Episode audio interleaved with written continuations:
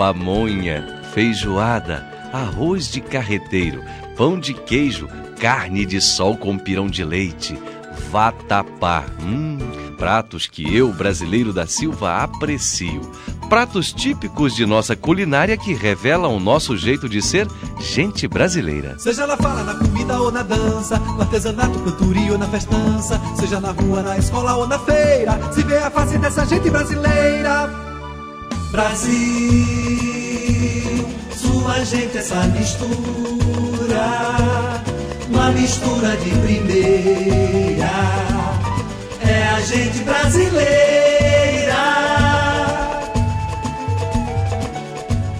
Eu falo sempre que uma das características fundamentais de nossa cultura é a diversidade.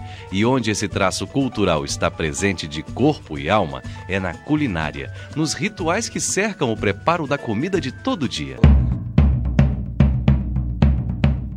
Somos um país extremamente rico e variado em relação à nossa culinária.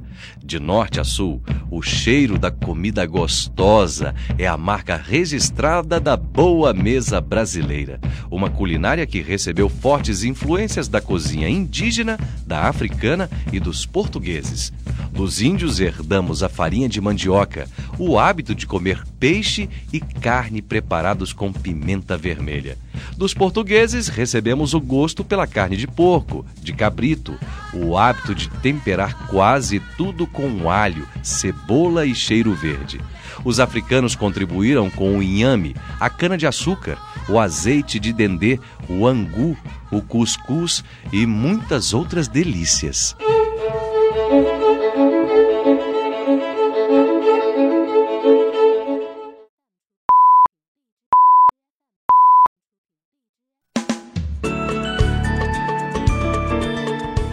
Pamonha, feijoada, arroz de carreteiro, pão de queijo, carne de sol com pirão de leite, vatapá. Hum, pratos que eu, brasileiro da Silva, aprecio. Pratos típicos de nossa culinária que revelam o nosso jeito de ser gente brasileira. Seja ela fala na comida ou na dança, no artesanato, cantoria ou na festança, seja na rua, na escola ou na feira, se vê a face dessa gente brasileira. Brasil, sua gente, essa mistura, uma mistura de primeira, é a gente brasileira.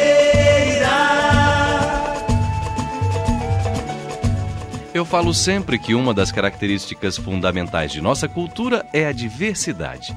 E onde esse traço cultural está presente de corpo e alma é na culinária, nos rituais que cercam o preparo da comida de todo dia. Somos um país extremamente rico e variado em relação à nossa culinária. De norte a sul, o cheiro da comida gostosa é a marca registrada da boa mesa brasileira. Uma culinária que recebeu fortes influências da cozinha indígena, da africana e dos portugueses. Dos índios herdamos a farinha de mandioca, o hábito de comer peixe e carne preparados com pimenta vermelha.